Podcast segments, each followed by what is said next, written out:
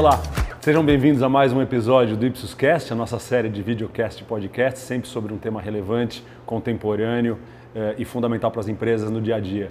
Hoje a gente vai falar de social intelligence e como ele pode ser usado para a construção de marca. A gente tem aqui eh, presentes hoje dois experts da Ipsos. Seja muito bem-vinda, Helena, se pudesse Obrigada. apresentar. Eu sou Helena Junqueira, sou a líder de Social Intelligence aqui da Ipsos.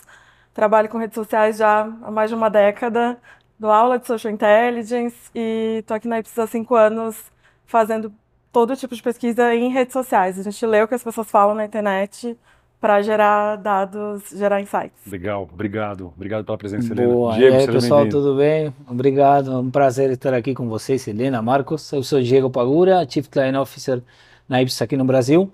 E um dos papéis que a gente tem é conectar esses aprendizados que a gente traz, entre outras coisas, de Social Intelligence, com os problemas e os desafios de negócio que os nossos clientes transitam hoje no dia a dia. Muito bom. Vamos começar do começo, Helena? O que que é social intelligence e como as empresas usam? Sim, já adiantei um pouquinho, né? A gente usa dados de redes sociais para gerar inteligência. Então, o que a gente faz é fazer uma varredura das redes sociais para buscar o que as pessoas falam sobre aquele tema, aquela marca que a gente está pesquisando.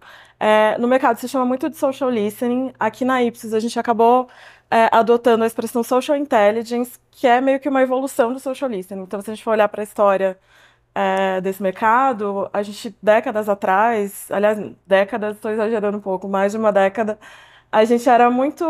Quando a gente olhava para redes sociais, era uma coisa muito reativa, assim, né? Você olhava para a crise, para né, o que, que as pessoas falavam de negativo de uma marca. Depois começou a olhar muito para os canais próprios das marcas, né? O que, como interagir melhor com o consumidor. Depois teve esse boom do social listening mesmo, que é de olhar o que, que as pessoas estão falando, o que, que elas falam de positivo e negativo, quem são os influenciadores, é, e quais são os temas que surgem. Só que a gente teve esse pulo do gato que foi o, o intelligence, que é quando a gente começou a gerar insights mesmo. Então a ideia é que o, o social intelligence ele seja mais estratégico do que tático, ele seja menos métricas, menos reportar o que a gente está vendo nas redes, e mais o que, que a gente tira de inteligência é, a, partir desse universo de informação que a gente tem nas redes sociais. Por que, que faz sentido isso para as empresas ouvirem a rede social, escutarem, interpretarem isso? Em especial porque isso, por exemplo, aí precisa uma empresa de pesquisa de mercado, né? Ouvir consumidor, ouvir as pessoas é a nossa tarefa. Onde entra as redes sociais nesse contexto? É, hoje não dá para olhar para não olhar, né, para as redes sociais. E aqui na Ipsos a gente tem, é, por ser uma empresa de pesquisa, como você falou, a gente tem esse olhar de pesquisadores mesmo, né? Então a gente sempre que possível integra, inclusive com com pesquisas quant, às vezes até com quali, e é muito legal quando a gente consegue fazer essa integração dos dados, assim. Então, é, se eu faço uma pesquisa quantitativa, eu posso fazer um social intelligence antes para ajudar a construir o questionário, por exemplo, porque a gente pode ter coisas que a gente não saberia perguntar se a gente não olhar primeiro porque as pessoas estão falando, a gente pode deixar Perfeito. passar coisas, passar tendências, a gente fala que é aquilo que a gente não sabia que não sabia. Que o, o social, né, as redes sociais ajudam a gente a, a entender. E tem até o depois também, né? Você faz uma quant, tô fazendo perguntas fechadas, às vezes ficam pontos é, obscuros ali que a gente não consegue explicar e o social ajuda a gente a se aprofundar, às vezes até a trazer vida mesmo, porque porque a gente viu na, nas pesquisas quantitativas, né? Então, é, e para as empresas isso é de importância fundamental, assim, porque hoje em dia a gente está falando de. A gente tá, até estava comentando agora há pouco como o brasileiro usa a rede social, então não existe mais essa separação, né, do que eu falo fora e do que eu falo online. Isso tudo é inteligência que não dá para ignorar, né? E o brasileiro usa muito rede social, né? Em termos Muito, de muito. intensidade. A gente usa muitas redes, a gente hoje em dia já tem, já está com um volume de, de acesso à internet bem alto, mas o Brasil sempre está no topo dos rankings de países que mais usam redes sociais e que usam mais redes, então é, é um uso realmente muito alto, assim. Quando aqui na Ipsos a gente trabalha com, com pesquisas, às vezes, é, em conjunto com outros países, né? Então, até quando a gente compara volumes, assim, Estados Unidos, por exemplo, costuma ter volume mais alto, mas aqui na América Latina, Brasil e México são os que têm os volumes gigantes, assim, até comparado com, com países da Europa, com Portugal. O brasileiro fala muito na internet. Assim, a gente gosta de falar, a gente gosta de dividir, inclusive, sobre temas polêmicos. A gente não tem muita vergonha de, de falar É. sobre tudo nas redes sociais. Legal, vamos voltar a esses pontos aqui. Diego, eu acho que seria interessante a gente ouvir de você o lado das empresas, das organizações, né? Como é que elas Porque a, rede social ela traz um, um, fator novo que não é pequeno, Sim. que é a possibilidade do diálogo com os seus stakeholders, com os seus Exatamente. interlocutores.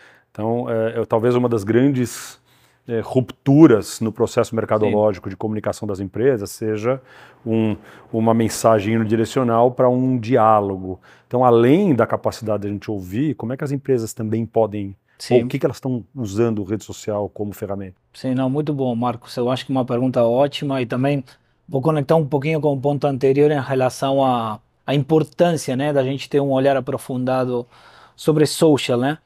Eu acho que tem três coisas importantes para a gente destacar. É, a primeira é a questão de tempo real, né? A gente hoje vive num momento que o senso de urgência ele está presente no nosso dia a dia. As decisões que a gente tem que tomar são muito rápidas e as coisas acontecem em questão de segundos, né? Um dos grandes pontos e grandes benefícios de você ter um olhar bem prático, né, do social é a capacidade de você acompanhar em real time as coisas que acontecem, né? Então, é uma espécie de maneira de você estar conectado seja com um público-alvo próximo de você ou não, ou com a população em geral, diariamente, segundo a segundo. Então, essa, esse primeiro ponto é muito importante. O segundo ponto, e, eu, e agora eu conecto com a questão do diálogo, né, já para chegar no terceiro, é a questão de que quando eu penso assim na, na internet ou nas redes, assim de maneira geral, conceitualmente, eu penso que, para eu que sou um pouco mais velho, né, é a nossa rua dos dias de hoje, né? Então as coisas acontecem na rua, né? Interação com amigos, ou quando estava na escola, recreio, ou num jantar, por afinidade, né? E quando a gente transita território de afinidade, a gente gera é, expressões muito mais espontâneas. Então a gente descobre e identifica coisas que às vezes de outras maneiras não consegue trazer, que é o que a gente chama do famoso bottom-up, né? É, a gente costuma sempre, né, quando a gente fala de pesquisa ou mensuração, a gente medir o que a gente acredita que é importante. Mas a rege, ela nos traz o termômetro do que é importante para as pessoas. Então eu acho que a questão de ter em tempo real, a questão do bottom-up, ter essa espontaneidade é muito importante. E isso é o que favorece o diálogo e a interação. Que melhor do que você conseguir aproveitar a questão do tempo real, a interação agora, com as pessoas que querem interagir, que melhor do que você aproveitar a espontaneidade do que aquele ambiente traz, né, para você, para você conseguir interagir com o teu público, né? E a gente vê muitas marcas fazendo isso muito bem, muitas marcas ainda querendo aprimorar, mas os outros dias também estava falando com alguns colegas do Itaú, inclusive, tem um, tem um Instagram do time de design, de design do Itaú. Então você consegue trabalhar, inclusive, territórios de afinidade muito importante para você mostrar como empresa o que você está fazendo, as inovações, essas coisas legais e receber. e receber feedback ou receber trocas de informação, mostrar conquistas, dividir conquistas, né, um monte de coisas. Então você pode pensar nesse diálogo de muitas maneiras. Eu acho que também a chave de sucesso aqui vai ser entender quais são os diálogos relevantes para você como companhia e para os consumidores que te conectam com o teu propósito como companhia para conseguir fazer uma coisa que não seja meramente uma conversa divertida, né? Mas que tenha um ganha-ganha para os dois lados. E, e, como isso tira as empresas e marcas da zona de conforto, né? do controle das conversas, né? As conversas vão ser muito mais espontâneas e muitas vezes vão e devem ir mesmo, né? acho que até isso desejável sob certo aspecto, para áreas e territórios que não necessariamente eles estavam preparados, né? É, Helena, fiquei com uma dúvida só da, em termos de, de, é, de, como a gente executa esse tipo de, esse tipo de análise de social intelligence. É, ela, eu estava te ouvindo falar e, e ele para mim me lembrou muito Big Data, porque você pega um montão de dado que está expresso das mais diversas maneiras e tenta fazer algum sentido dessa, dessa massa de informação, muitas vezes texto, enfim, figura, meme. Como, isso, como é feito esse exercício? É, a gente parte mesmo desse, desse universo gigante de dados, dependendo do tema. A gente até tem um trabalho que a gente tem feito com a ONU Mulheres, que é sobre violência contra a mulher, a gente está numa segunda onda, mas na onda anterior a gente está falando de 5 milhões é, de publicações em redes sociais. Né? Então a gente parte disso e a gente faz uma filtragem mesmo. Então é, precisa ter um, um, filtro. Dando um outro exemplo de um outro case, a gente fez um trabalho uns anos atrás para a Medley da Sanofi sobre saúde mental. A gente olhou para aquele universo gigante, 6 milhões, não lembro exatamente o volume, mas tinha muito meme. O meme é bacana, Mas o que a gente queria naquele momento era entender o que, que os pacientes estavam dizendo. Então a gente queria entender as, os impactos no cotidiano, como que é a vida de um paciente de depressão ou de ansiedade. Então a gente precisava isolar aqueles memes, né? Então a gente tem esse trabalho mesmo de limpar o banco de dados e depois de estruturar, porque os dados de redes sociais eles, eles são a gente chama de dados não estruturados. Você precisa organizar aquilo. É quase um trabalho de colocar em caixinhas, assim, né? Então, ah, aqui estou falando sobre o assunto tal, aqui sobre o assunto tal. Então, a gente hoje já tem recursos de inteligência artificial que são super bacanas para usar. Aqui na IPSIS a gente usa. É, a gente tem algoritmos que a gente desenvolve, mas existem milhares de ferramentas de processamento de linguagem natural. Então, o que, o que esses softwares ou esses algoritmos fazem é pegar as combinações de palavras que as pessoas citam, entender aquelas combinações e dizer, não, se uma pessoa disse eu não gosto desse shampoo, ela está falando de shampoo, ela está falando de negativo. Então isso ajuda a gente a, a, estruturar os dados, mas o trabalho não é feito sozinho. Assim, então muitos clientes acham que é só comprar uma ferramenta, ou até chamam o nosso trabalho de ferramenta, sempre falam, ah, mas quanto custa a, a ferramenta? ferramenta de vocês, né? é, gente, não é ferramenta. Tem a ferramenta, a gente tem a Sintésio, que é uma ferramenta aqui da Ipsos, que inclusive tem recursos de inteligência artificial, que geram muitos insights, mas o, o que vem mesmo, a inteligência que a gente vai tirar depois disso, é muito importante ter esse olhar humano. Mesmo quando você tem a ferramenta, ter esse, essa revisão humana. Principalmente brasileiro, a gente usa muita ironia, a gente é super sarcástico, ainda fala, ah, adorei, mas é aquele adorei que você odiou. Então, é, é o humano que vai entender isso, né? Então, a gente fala, é, a gente usa inteligência artificial humanizada, porque você tem os recursos de de inteligência, mas sempre com olhar humano, com revisão humana, com análise humana. É isso que faz a análise ficar mais. Sim, o que eu vejo, só para complementar também essa questão, é que, ou seja, o Big Data, o grande risco que ele tem é de você não saber o que você quer extrair dele, né? Ou seja, a informação está lá, ah. ou seja, é interessante e às vezes a gente atribui né, para a inteligência artificial é, a responsabilidade de trazer. E a gente tem que entrar com a pergunta certa, né? Então, eu vejo, por exemplo, quando a gente começa uma conversa com clientes em relação ao uso de social, né? Qual que é, qual, qual que é o uso que você vai dar para essa é, quantidade de informação, né, desestruturada que existe? Basicamente assim, tem, tem dois grandes espectros, um que vai ser o exploratório e o outro que vai ser o de mensuração. Então, ou de meio responder que... uma pergunta mais... Exatamente, ou de, ou de você ir direto com uma pergunta específica, como você acabou de falar. Ah, não sei por que as pessoas pensam tal coisa da minha marca, ou não sei por que as pessoas estão gostando tanto de tal tipo de alimento, ou de tal tendência. Então, ou você faz uma exploração ampla, onde, ou como comentava a Helena também, você tem que ter clareza o que, que você está querendo explorar para conseguir limpar o caminho uhum. e chegar no que você quer encontrar, ou você entra com uma pergunta específica, ou você mensura impacto, né? Alguma ação, sei lá, ah, patrocinei Rock in Rio. O que, as pessoas falaram, quantas elas falaram, o que, que elas entenderam, Entendi. né? Isso, isso é uma mais. coisa talvez mais direta que uma ferramenta bem, então, bem calibrada. Precisa, exatamente, ou, ou colocar um negócio na frente da ferramenta, porque senão é, até a gente tem, o Diego falou agora a expressão bottom-up, né? Que é o que a gente olha bottom-up de baixo para cima. O que, que vem espontâneo, mas a gente tem o top-down, que seria de cima para baixo, que é o que, que a gente está buscando. Então, quando a gente faz uma pesquisa integrada com uma quantitativa, a gente fez, agora recentemente, eu estava trabalhando com o Diego num projeto de imagem de marca, então a gente tem uma, um, um projeto de brand health, é, né, de saúde de marca, então a gente pegou todos os atributos que eram medidos ali na, na pesquisa quantitativa e foi buscar nas redes sociais. Então, ah, é uma marca confiável, tem um histórico sólido, é, é, é, diversa, tem impacto social. Então a gente pega isso e tenta medir também nas redes sociais. Então esse trabalho de cima para baixo mesmo. Então por combinações de palavras, por, por esse a gente calibra o algoritmo para buscar isso. Então a gente tem esses dois caminhos. Eu quero para conseguir integrar, né, com, uma quantitativa, para conseguir ter, até usar desse, dessa base super sólida que a gente tem da Ipsos já de medidas, né, de, de reputação, de imagem, a gente faz isso, mas não faz esse exploratório para ver o que vem de tendência, de espontâneo, que é aquilo que a gente não sabia que Quer dizer, eu estou aqui ouvindo vocês, Social Intelligence, então, ele tem, ele tem vários aspectos interessantes para serem usados como fonte de informação. É, ele, de fato, tem uma analogia com Big Data que não é pequena, porque são Sim. muitos dados e desestruturados, né, que, de maneira que exige algum tratamento disso, alguma é, é, sistematização para analisar isso. Isso é parte, ou talvez a primeira matéria-prima, mas depois precisa ter uma, um olhar muito mais talvez até refinado, né? É. De, de, de curadoria, de interpretação. Então ele mistura um olhar de Big Data com um olhar sob certo aspecto qualitativo, como a gente chama de algumas, eh, por não ser um olhar eh, mensurável necessariamente, né? Tá certa essa minha interpretação? Sim, a gente fala, os dados de social a gente chama de dados é, qualitativos quantificados. Porque não é aquela quant que vai representar o. Brasil, você não tem representatividade populacional, eu não consigo medir classe econômica, idade ainda tem, mas assim, eu posso criar um perfil na rede social, falar que eu tenho 18 anos, que eu tenho 60, ninguém confere aquilo. Localização também, eu posso falar que eu moro na terra do nunca. Então, é, a gente nunca faz, pensa em representatividade populacional. Mas a Perfeito. gente quantifica os dados. Então, eu quero trazer volumes, quero dizer que X% fala disso.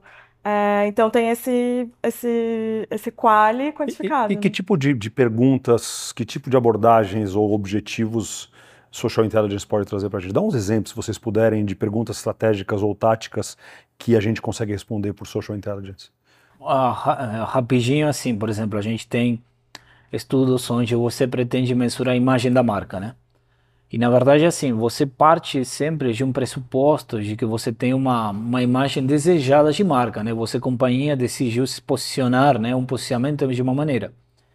Mas você realmente não sabe como as pessoas estão te vendo fora daquele posicionamento que você definiu. Às vezes você, pelo contexto que você eh, se encontra, por comunicações de concorrência e tudo mais, você pode puxar imagens que não são Então, Você desejadas pode por se você, que surpreender vão para com coisas que você não saberia mensurar de outras matérias. Então aqui ele complementa muito bem coisas que você talvez não esteja enxergando desde o momento que você definiu a tua estratégia. Você defi- definiu a tua estratégia, você foi para lá, mas, mas isso aqui está te ajudando a ver o quanto você consegue se manter naquilo, ou quais são as coisas que podem estar te fazendo afastar do que você queria O ser. que mais? Outros exemplos de coisas que a gente pode... É, então, assim, dá para pensar em imagem de marca, em reputação de marca, né? Como que tá a minha reputação corporativa, é, além de, de produto, serviço, tendências, quais são as tendências na minha categoria de, de produtos, é, como se comunicar melhor com o meu público-alvo, ou até qual é meu público-alvo, né? Conhecer, identificar segmentos de público. Sim.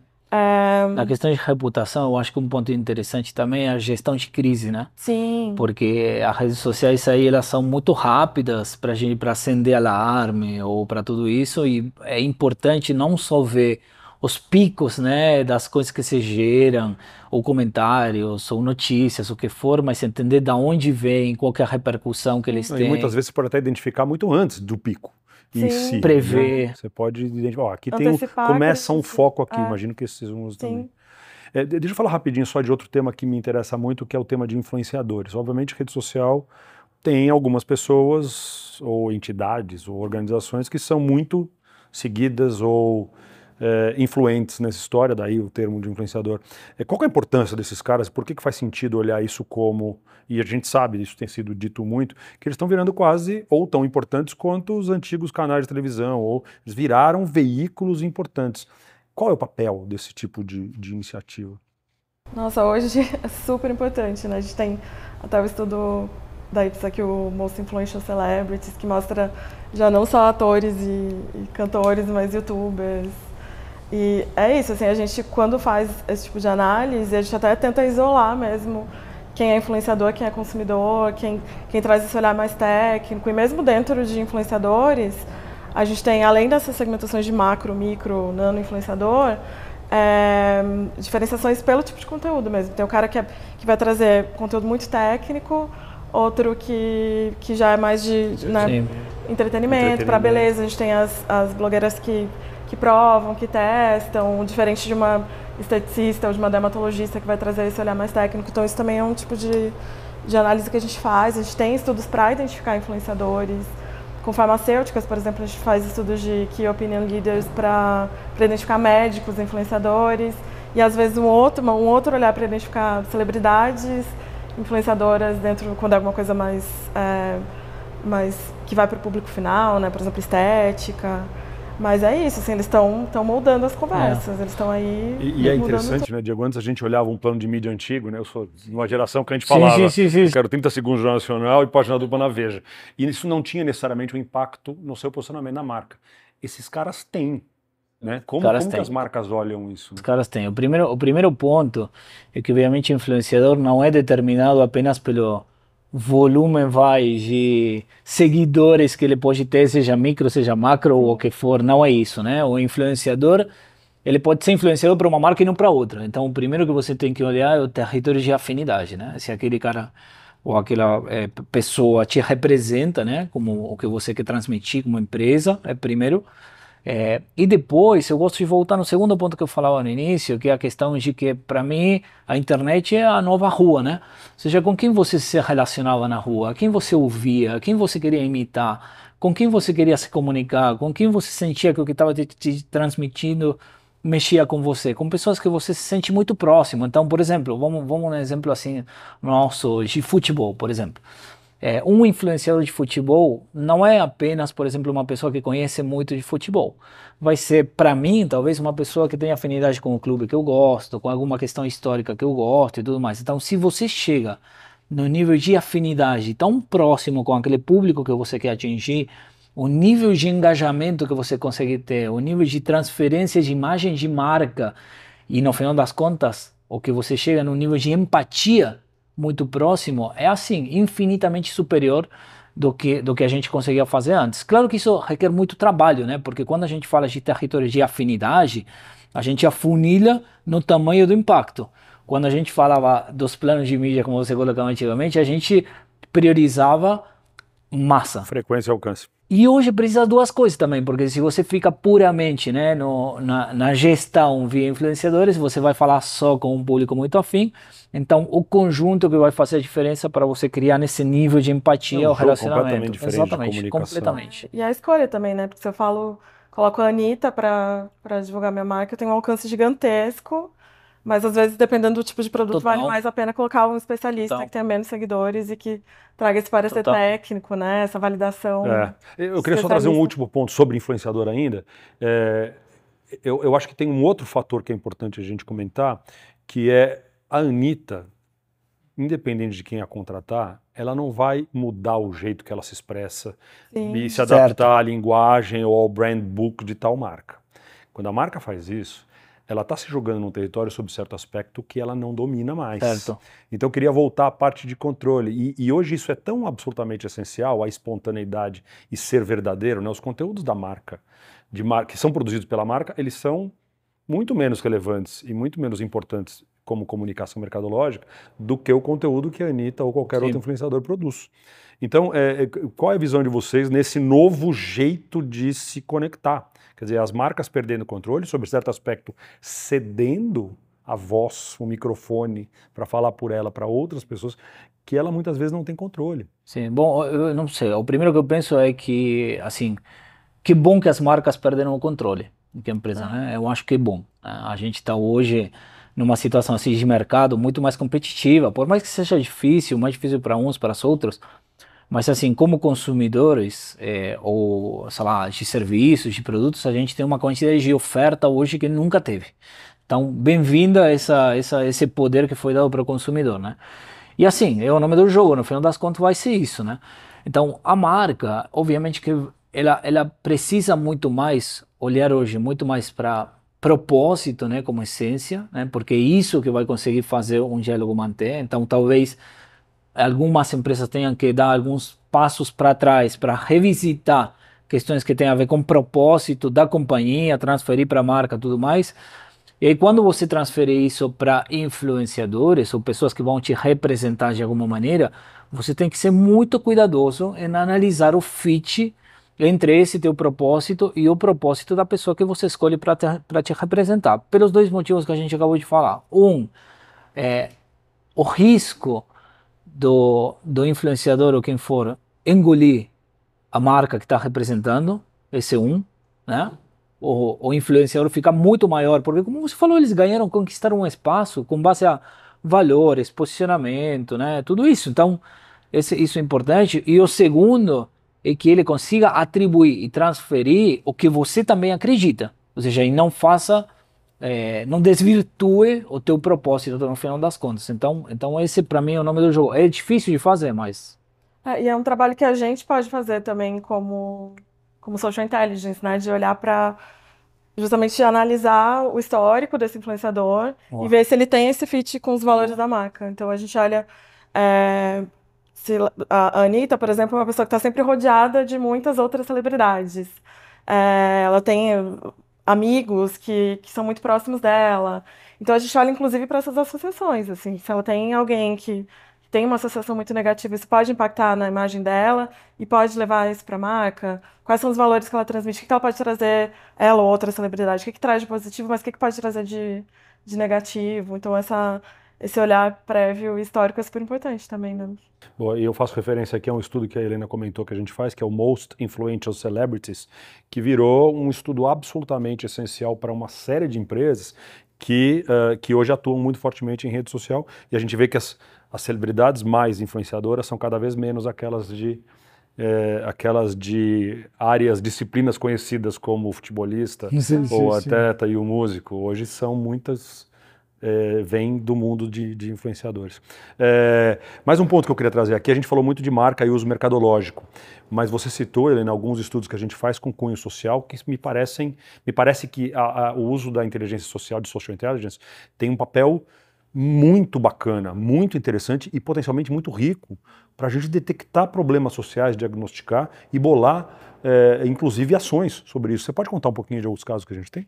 Sim, a gente tem, eu citei aqui dois que são super bacanas, tem esse de, de saúde mental. A gente fez alguns anos para a Medley, foi um estudo que já foi apresentado em congressos e tal. Então, era um estudo para pensar em, em estratégia de, de marca, mas pensando em ações é, que eles queriam desenvolver junto com pacientes. Então, a partir da nossa pesquisa, que foi uma análise de como os brasileiros falam na internet sobre depressão, ansiedade, insônia e saúde mental de forma geral, eles criaram, por exemplo, aplicativos que, que ajudavam na higiene do sono, aplicativos que davam sessões grátis de, de psicoterapia, é, aplicativos com dicas sobre, sobre depressão, sobre saúde mental. O outro caso que eu citei, que é o da ONU Mulheres, que é um, um trabalho que a gente vai lançar a segunda onda agora em março, no Dia Internacional da Mulher. Ele olha para o quanto as pessoas têm falado, não só no Brasil, mas também em outros países da América Latina, é, sobre violência contra mulheres meninas e, e, feminicídios. Então, a ideia.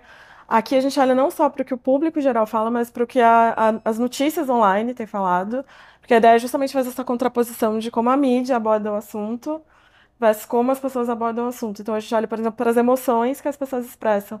Porque é muito comum em, em trabalho de redes sociais a gente olhar para sentimento positivo ou negativo. Aqui, como a gente está falando de violência, aliás, é uma coisa que até me surpreendeu, porque achei que não haveria nenhum tipo de, de sentimento positivo, mas a gente foi olhar para as emoções e tem sim emoções positivas quando as mulheres vão para as ruas, por exemplo, protestar, elas sentem orgulho, sentem esperança, ou quando algum é, algum, algum homem que tenha praticado algum tipo de violência é preso ou é punido de alguma forma. Então, aparece esse tipo de, de, de emoção positiva que está sempre associado alguma coisa negativa. Mas é isso, as redes sociais estão aí sendo usadas para análise de opinião pública. Quando a gente consegue combinar isso com uma pesquisa quantitativa de opinião pública, aí sim a gente consegue fazer aquela, aquela projeção né, para a população. Mas as, as, redes sociais hoje são chamadas de, de quinto poder, né? A gente teria, tem a imprensa com quarto e a rede social, porque a gente está manipulando a opinião pública, a gente vê o governo mudando ações por causa de, de rede social. É, até outro dia eu estava tava lendo um texto do, do Bourdieu, antigo, que ele falava que a opinião pública não existe. E eu estava pensando nos motivos que ele lista para a opinião pública não existir. Eu pensei como a rede social mudou essa dinâmica. Porque ele fala que ah, nem todo mundo tem uma opinião, e nem toda opinião tem o mesmo valor. Se a gente vai para a rede social, quem está falando é quem tem uma opinião, você não tem. Eu não falo, e a gente consegue dar esses pesos, né, para o especialista, para o consumidor. E aí, o terceiro ponto que ele trazia era que a gente parte do pressuposto de que o que a gente está perguntando no questionário é o que todo mundo go gostaria de responder, que são aqueles pontos que, que são importantes para as pessoas. E nas redes sociais a gente tem justo aquilo que a gente falou do, do Descobre que né? não, é. nem sempre é assim. A gente descobre coisas. Então, acho que é uma nova forma de pensar a opinião pública hoje com rede social. Não, e um, não dá mais para ignorar, né, Helena? Não. Agora, olhando assim, ouvindo vocês, realmente Sim. fica tão claro que não dá para a gente ignorar isso. E, e Diego, para a gente terminar aqui, como é que as marcas podem usar isso? E, em especial, queria me referir a essa capacidade é, enorme que a rede social tem de dar voz a, a, temas ou pessoas que normalmente não seriam ouvidos, né? E queria relacionar isso com o que você falou de que bom que a marca perdeu poder. Né? É isso. É. Ah, eu gosto de conectar hoje com uma coisa que Assim, tomara que não seja uma moda, né? Mas o que, é, o que hoje é o ESG, né?